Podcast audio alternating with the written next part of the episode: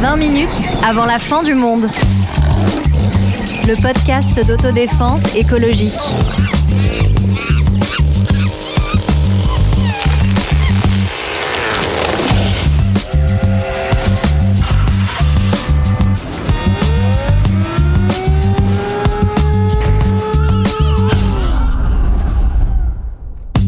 Pollution, déchets, pesticides, canicules, biodiversité. Le tableau est clair et il est sombre. Alors pourquoi se demander si l'écologie serait une nouvelle charge mentale? La charge mentale, c'est ce à quoi toutes les femmes doivent penser et auquel souvent les hommes ne pensent pas. Par exemple, les courses, le repas des enfants, un rendez-vous chez le médecin, un document à signer. La charge, ici, ce n'est pas seulement de le faire, c'est de penser à devoir le faire, même quand on ne le fait pas. Bon, il est où le rapport avec l'écologie? On veut parler de la planète, de la belle bleue, cette bille de vie bientôt engloutie par la soif de profit, et vous nous ressortez une histoire de torchons, de tâches ménagères, d'engueulades domestiques. Mais ça veut dire quoi? Les Khmers verts vont-ils en plus nous imposer la dictature des ovaires Salut Sarah. Salut Antoine. Salut Marlène. Salut Antoine. Alors l'écologie, c'est une affaire euh, d'homme ou une affaire de femme Bah, normalement, on pourrait dire que c'est une affaire d'hommes Ouais. et de femmes. Exactement. J'aimerais, j'aimerais dire ça. Le seul truc, c'est qu'on se rend compte, enfin, en tout cas, euh, dans nos expériences personnelles, enfin, moi, je peux dire, je peux parler en mon nom plutôt, que, bah, mine de rien, c'est toujours, c'est souvent une affaire de femmes et que la transition écologique à la maison, bah, elle est souvent faite par les femmes, vu que c'est elles qui sont en charge de la maison. Bah oui, en fait, euh, c'est toujours le même problème. La maison, les enfants, c'est une charge de femme ou une charge d'homme Bah les deux, mon général, mais dans les faits, non. Et, et sur l'écologie, c'est un peu pareil. Et même, on peut voir dans un, d'un niveau un peu plus politique, genre en, en 2015, il y a une étude qui a montré que dans, les, dans 11 pays dits développés, donc notamment européens, les femmes sont beaucoup plus préoccupées et se sentent plus directement concernées par le changement climatique que les hommes. Et oui Alors, produits bio, cosmétiques naturels, euh, on voit bien qu'il y a de plus en plus de marques de produits, Ouais. de biens qui sont, euh, on va dire, euh, plus écolos, plus respectueux de la planète. Il ne s'agit pas de rejeter en fait en soi le fait d'utiliser ces produits qui sont pour certains meilleurs pour la santé, de lire les étiquettes, de comparer, euh, mais simplement d'être prudent. Et moi, la question que j'ai envie de vous poser, c'est est-ce que euh, on est en face euh, d'une nouvelle entreprise pour domestiquer les corps, pour se conformer à un modèle d'opinion, euh, pour le dire tout simplement, pour enfermer les femmes à la maison? Alors peut-être une maison en bois recyclé, euh, 100% énergie renouvelable, mais à la maison quand même. Ouais, alors pour moi, il y a deux choses en fait. Il y a le fait que bah, c'est le système capitaliste qui, s'in- qui, qui en fait s'adapte euh, aux nouvelles injonctions qui sont Ouais. celles d'être écolo. Donc, euh, bah, on va vous inviter à toujours euh, consommer, euh, à toujours euh, voilà prendre soin de son corps, être belle, etc. Mais cette fois-ci avec des produits bio. Et il y a autre chose, c'est que en fait, bah, c'est remettre les femmes à la maison. Mais en fait, le, le problème pour moi, c'est qu'on continue de dévaloriser cette maison aussi, où en fait, bah, le travail domestique et reproductif, il pourrait être positif, il pourrait être valorisé dans notre produ- dans notre société, il pourrait Ouais. avoir une place à part entière. Mais comme en fait, c'est un travail qui reste invisible et euh, complètement euh, dévalorisé, bah du coup. Euh, le fait qu'on remette encore plus les femmes à la maison avec cette responsabilité écologique, là, c'est ça qui pose un problème. En fait, on va avoir sur les femmes une charge euh, mentale et une charge morale, c'est-à-dire une injonction en plus. On va leur dire, donc le matin, il faut avoir 40 routines de beauté, t'ouvres un magazine féminin, on Ah, c'est ce dit... qu'on appelle la daily routine en Voilà, anglais. exactement. Tout ça, il faut le faire. Et Ouais. la page d'après, ça Moi, va je être sais pas ce que c'est les 40 étapes. Moi j'ai non pas plus, de daily routine. Et euh, la page d'après, c'est allez, on va t'apprendre à faire un produit toi-même. Et t'es là, putain, s'il faut que je fasse mes 40 produits moi-même, je suis pas dans la merde. Et anecdote personnelle, je suis passée à beaucoup de produits justement un peu bio, naturels, etc. Et ben, ça me fait des boutons partout et je suis repassée au chimique et j'en ai un peu honte. Voilà. Bah, moi, c'est surtout en fait ce qui est, ce qui est assez dingue, c'est que on en vient à, à- à- en fait ça, ça devient complètement contre- contre-productif aussi parce que on se dit bah évidemment qu'il faut mieux manger évidemment que euh, c'est mieux de pas se foutre plein de produits chimiques sur la peau etc mais en fait euh, est-ce que ça doit être au prix d'une forme de liberté d'une forme d'égalité? Moi je le vois aussi notamment au niveau de la maternité où en fait euh, bah, aujourd'hui il y a de plus en plus d'injonctions sur les mères à tout faire parfaitement Alors c'est un peu le retour de, de la femme parfaite à travers l'idée de la mère Ouais. parfaite. Donc il faut allaiter, pas donner du lait euh, produit. Euh, il faut euh, surtout faire euh, pas prendre, pas donner des petits pots industriels, mais faire tout à la maison. Et du coup, moi, je me retrouve à voir des copines qui, en fait, bah, du coup, quand elles partent une semaine ou quelques jours, elles font les petits pots pour toute la semaine, qui sont avec des produits du marché bio, etc. Est-ce que tu les as goûtés Au, au congélo Non, malheureusement, parce bon. que je pense que c'est fait avec beaucoup d'amour. Et, euh, et ça, c'est parce que, bah, en fait, leur mec le, le, font Le pas, fait pas, le fait ouais, pas, quoi. Et, et ça, c'est le problème. C'est pas le fait qu'on fasse euh, des petits pots euh, bio. Je pense qu'il y a un ennemi effectivement dans, dans ce que tu dis Marlène, c'est l'idée de perfection. Je pense qu'il faut vraiment euh, la tuer une bonne fois pour toutes. Moi je vois bien de temps en temps quand on a des discussions les uns avec les autres, assez sincères, on se dit bah moi je fais ceci, moi je fais cela et toi t'en es où? On voit bien que aucun d'entre nous n'est aujourd'hui parfait sur le plan écologique. On a tous euh, nos contradictions dans nos comportements euh, d'hommes et de femmes. On a nos hésitations, euh, nos fantasmes. Euh, Moi-même, je continue à me dire, bah oui, effectivement, partir au bout du monde, ça représente quelque chose, même si là, je prends pas l'avion en ce moment. Euh, c'est Ça, c'est parce que t'as peut-être pas le droit. Enfin, ah, oui, si non, non, mais j'ai, parce que j'ai écouté un excellent podcast, effectivement. Mais en fait, en gros, on a l'idée de cette perfection comme préalable à l'engagement. Il faudrait être 100% parfait sur le plan écologique pour que, en fait, ça vaille la peine, ça vaille le coup. Et en Ouais. fait, euh, ça peut aussi nous enfermer dans une espèce de prison où, en fait, euh, sans euh, avoir à tout faire, on peut déjà commencer aussi à s'engager. Bah, il y a deux choses, c'est que déjà il y a une forme, il va y avoir une forme de tension en fait, et qu'on peut enfin que je peux ressentir aussi entre une satisfaction de faire des gestes écologiques, d'être écolo, et de me dire punaise, j'en fais toujours plus, et j'ai l'impression que c'est toujours les les femmes qui vont faire en faire un peu plus, parce que par exemple c'est les femmes qui vont se dire ah, attention, faut pas que les enfants mangent Ouais. trop gras, trop sucré, etc. Donc elles, c'est ce qui vont faire attention à ça. Mais il y a aussi un truc, c'est qu'il y a beaucoup de comportements écologiques qui sont perçus comme des comportements féminins, par exemple. Et chérie, je sors, je vais à l'épicerie avec mon petit tote bag ou mon sac en tissu.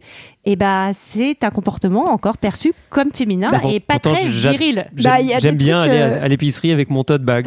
Eh oui, Ah, fais attention, hein, ta virilité est, vrai. en danger. Non, mais c'est sûr qu'il y a vraiment ce truc de. Mais en fait, comme tout ce qui est associé aux soins, en fait, Ouais. c'est associé aux femmes et du coup, c'est risible, en fait. On peut... Non, mais non, enfin, je ne dis pas que c'est risible, c'est pas ce que je pense, mais je veux dire, et du coup, bah, on peut se moquer, bah oui, ah, tu fais ta petite crème toi-même, Ouais. ah, ah, tu fais ta lessive, ah, machin. Mais en fait, euh, le problème, c'est pas euh, que ces personnes le fassent et qu'elles prennent le temps de le faire, parce qu'en vrai, encore une fois, moi, je pense que ce travail domestique, il devrait aussi euh, être valorisé pour ce qu'il est, parce que c'est un vrai travail, qu'il est positif, qui crée plein de bonnes choses dans la société. Mais le problème, c'est qu'en fait, on est dans une société qui le- l'invisibilise complètement et du coup, Oui. en fait une matière à blague. Et moi, je l'ai entendu plein de fois. Est-ce que l'écologie, euh, est-ce que vous avez vécu cette question écologique, la prise de conscience, euh, les gestes quotidiens, les combats politiques, euh, les engagements qu'on peut avoir, les imperfections, les incohérences, les faiblesses qu'on a évidemment toutes et tous? Est-ce que vous l'avez, vous avez le sentiment de l'avoir vécu différemment du fait d'être euh, des, euh, des sujets sociaux, euh, euh, j'allais dire femmes, par rapport à ceux qui auraient été sociologisés comme des comme des mecs? Ben, moi, honnêtement, pas tellement, j'ai l'impression, mais en vrai, je ne me suis jamais vraiment posé cette question-là. Et moi, j'ai découvert euh, l'écoféminisme et le rapport entre euh, écologie, combat pour la femme. Je l'ai découvert dans une marche pour le climat euh, il y a à peu près un an, où j'ai découvert les slogans type bouchez-vous les oreilles, bouffe ma chatte, pas la planète. Tous ces slogans féministes qui mettaient en rapport planète et femme. Et en fait, je ne m'étais jamais posé la question avant, pour être très honnête. Bah moi je me suis déjà posé la question. En fait c'est plus un constat euh, que je me suis pas. Enfin c'est pas une réflexion que je me suis faite sur le moment, mais en fait toutes les réflexions sur le zéro déchet, sur ces trucs-là, je me suis rendu compte a posteriori que je les avais quasiment qu'avec des amis femmes déjà, D'accord. ce qui est assez intéressant. Ouais. Et puis que euh, souvent. euh, bah, les quelques ré- j'ai pu avoir des réflexions du genre ah bah ouais toi forcément euh, tu te fais ta petite salade bio tu vois et t'es là genre mais en fait pourquoi moi pourquoi on dit jamais ça à mes potes? Ouais. et euh, pourquoi euh, eux on va pas leur faire une réflexion quand ils bouffent plein de viande tu vois? C'est- C'est c'est marrant parce que, que tu dis ça parce que bon évidemment euh, j'aime bien le tote bag pour aller à l'épicerie et donc la petite les petites salades et, les- bio. et voilà exactement les petites salades bio. Et c'est vrai que là pour le coup je parle en tant que en tant que mec c'est l'écologie sortir d'un modèle de masculinité organisé autour des valeurs de force et d'indépendance. Par exemple la viande effectivement Bah c'est oui. le beefsteak. On en a parlé dans un épisode précédent mais aussi l'idée qu'un bon mec doit assurer la sécurité. Il n'a peur de rien il sait mener sa barque. Bah cette barque elle navigue à présent sur les eaux troubles de la catastrophe écologique. et donc l'écologie pour moi elle bouscule tous ces stéréotypes parce qu'elle nous rappelle notre dépendance à l'égard de tout ce qui compose la vie sur Terre.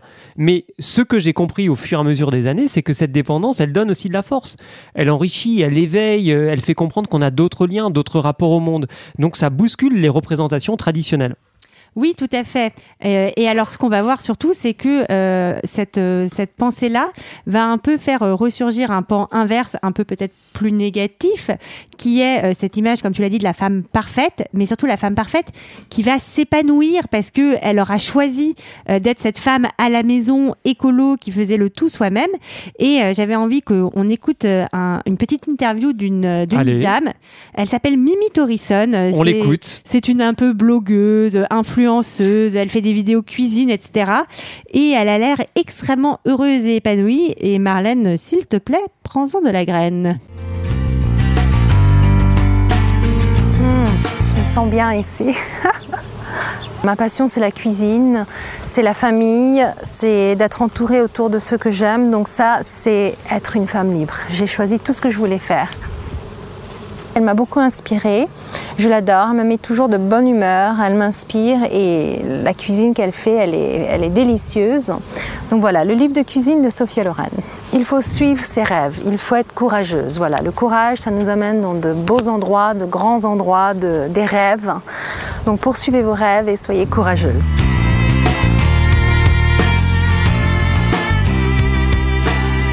Donc euh, c'était euh, Mimi Torrison qui répondait à trois euh, questions. euh, inspiré. hein. Voilà, euh, qu'est-ce qu'est-ce qu'une femme, qu'est-ce qu'être une femme libre? Vous sentez-vous femme libre?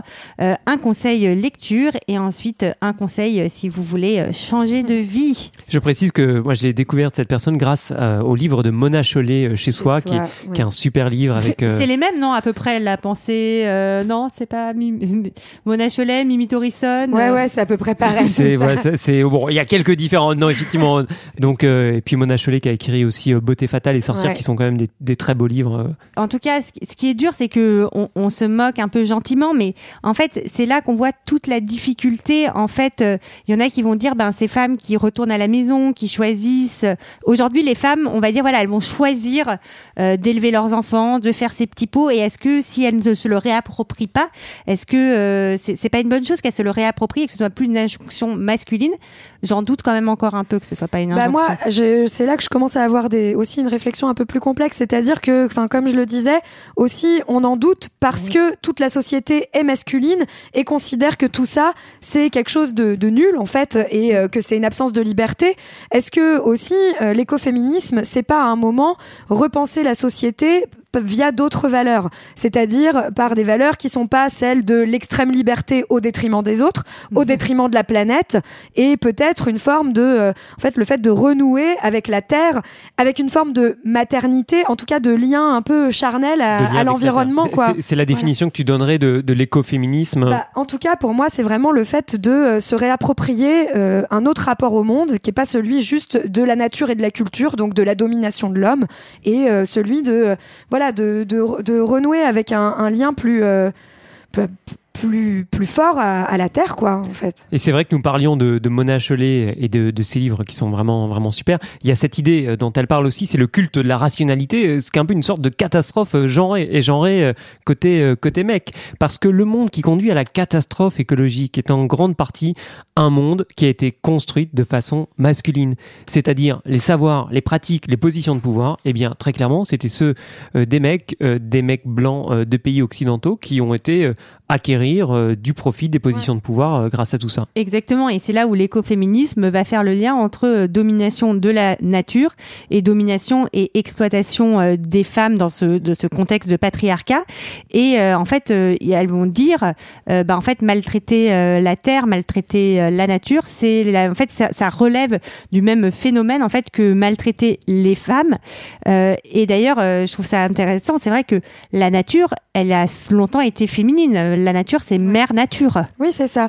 Et en fait, c'est marrant parce que euh, on voit que ce, ce, ce rejet qu'on peut avoir de l'écologie Ouais. dans nos sociétés euh, aujourd'hui, il est souvent associé à un rejet de valeurs féminines aussi, parce que, euh, par exemple, notamment, euh, si on regarde un peu euh, tous les mouvements écologistes, ils sont beaucoup fondés sur euh, quelque chose qui est la désobéissance civile, la non-violence, qui est quelque chose qu'on associe beaucoup à des valeurs féminines. Donc moi, ma question, c'est pourquoi en fait aussi, finalement, euh, l'émancipation féminine, elle irait vers des valeurs masculines et pas vers, en fait, une, une émancipation des hommes vers des valeurs féminines. Ce serait bien. Et c'est vrai qu'on voit que la force qui agit et qui appuie contre ça, c'est euh, le retour de la misogynie, parce que on voit bien la violence qu'il y a aujourd'hui dans le débat climatique. Tous ceux qui prennent des positions sur le sujet sont la cible de mépris, de violence, de toute forme de rappel à l'ordre et d'intimidation. Mais la violence est encore plus grande à l'égard des femmes parce qu'elle est très souvent complètement sexiste. Surtout quand elles sont très très jeunes. Bah oui, euh, merci euh, Greta Thunberg. Enfin, on voit, mais c'est un scandale en fait. Et Ouais. ceux qui la critiquent de manière ultra violente en disant que c'est une gamine utilisée euh, qui a Alain un peu- Finkielkraut, Pascal. Bruckner. ouais, Et quelques autres. Et quelques autres, bien sûr. Non, mais en fait, que des, des hommes blancs de plus de 50 ans, Exactement. de la classe plutôt dominante et On peut dire ça. un tel déchaînement de violence contre une gamine, c'est ça interroge Et vous- vraiment. Bah, ils ça se, ils- leur virilité. ils je se pense. sentent en danger quand même. Et vous avez vu les photos, enfin les dessins qui ont circulé de Greta Thunberg, qui étaient complètement euh, euh, injurieux sur le, Ouais. plan, sur le plan sexuel, enfin qui ont été largement condamnés aussi. Donc on voit bien que les opposants à l'écologie et au changement que représente aujourd'hui euh, l'écologie véhiculent le pire des valeurs patriarcales et n'hésitent pas à caricaturer là-dedans euh, celles qui prennent euh, la parole. euh, de cette façon-là. Est-ce que vous avez, vous, des, des- des expériences personnelles que vous avez vécues sur le, sur le sujet euh, à partir du moment où vous êtes aussi intéressé à l'écologie euh, Honnêtement, pas, pas vraiment dans, dans ma vie personnelle en tout cas. Non, pas vraiment. Après, voilà, il y a toujours ce truc euh, où, euh, où parfois, euh, enfin, c'est ce que je disais tout à l'heure, quoi. L'idée que euh, j'ai l'impression que dans les conversations, on va plutôt s'adresser aux, aux femmes pour se euh, moquer. pour pour se moquer ou alors pour poser la question de ah ouais et toi tu fais quoi? Ou même sur les savoirs ah on va être autour d'une table et ah ouais il y en a quelqu'un qui va dire bah ça serait peut-être bien qu'on commence à faire notre propre lessive notre propre euh, produit vaisselle etc et en fait on va plutôt se tourner vers la nana genre ah ouais et toi tu l'as fait tu sais comment on fait? Ah ouais non mais moi je crois que j'y arriverai pas. Et c'est un peu pareil que si aujourd'hui il y avait un mec qui arrivait qui nous disait ouais non je crois que laver les casseroles euh, j'y arriverai pas. Bon, en Ouais, fait euh, non faut mettre des copeaux dans de la flotte. Enfin tout va bien. Alors effectivement, c'est vrai que là, nous, on peut aussi se situer. hein, euh, on parle depuis euh, depuis Paris, mais la catastrophe écologique est vécue de façon beaucoup plus dramatique par les femmes comme par toutes les personnes en situation euh, de minorité. C'est-à-dire que ça empire, ça dégrade encore plus des situations qui sont déjà très compliquées et parfois complètement impossibles à vivre. Bah oui, on va, on va dire un peu un gros mot, hein, mais c'est c'est ce qu'on appelle l'intersectionnalité. Alors qu'est-ce que c'est ce, ce terme Ah. que d'aucuns, et je pense à Ah. Finkelkraut et Bruck- Bruckner, euh, seraient vraiment déjà euh, Ah, tout choqués. rouge, tout ça rouge leur plairait pas. Exactement. Non, mais, mais en très, très simple, en gros, c'est que bah, souvent, euh, les désastres, les catastrophes, ben elles dégradent la vie de celles qui ont le moins de manière encore Ouais. plus forte que celles qui, de Ouais. celles et ceux qui ont le plus. En gros, l'intersectionnalité, c'est l'intersection des dominations. Donc, c'est le fait que euh, on va avoir euh, une, euh, une domination qui s'ajoute à une autre et qui rend des populations de plus en plus fragiles. Donc là, c'est dire que les catastrophes écologiques, elles vont toucher d'autant plus les femmes, d'autant plus les femmes pauvres, d'autant plus les femmes racisées. Pourquoi? Bah Parce qu'en général, elles sont... euh, Mar- Marlène, juste quand tu dis racisé, parce qu'on précise ici dans ce podcast Bah- tous les termes, évidemment. Bah, c'est plutôt dans un contexte en fait euh, colonial, hein. donc Bien souvent euh, voilà les, les populations euh, anciennement colonisées et donc dans des pays peu développés Et- et, et- pauvres et dominés par des pays capitalistes Exactement. en majorité blancs. Et juste pour empêcher Alain Finkielkraut de te répondre immédiatement dans son émission, évidemment Que la- voilà exactement que euh, la, la race n'existe pas sur le plan biologique évidemment, c'est un mais que concept sociologique. Exactement, et que l'histoire nous a montré que certains organisaient euh, les sociétés et les dominations sur justement euh, le sentiment que certaines races étaient très supérieures à d'autres. Oui, et donc euh, pour donner un peu des, des exemples concrets, hein, ça veut dire quoi? Ça veut dire que par exemple, souvent, c'est les femmes qui vont être en charge d'aller chercher de l'eau, d'aller chercher du bois. Et donc, quand il y a du- une sécheresse, euh, quand il y a une catastrophe, il faut qu'elles aillent encore plus loin. Donc, ça rajoute euh, du travail, ça rajoute de la peine.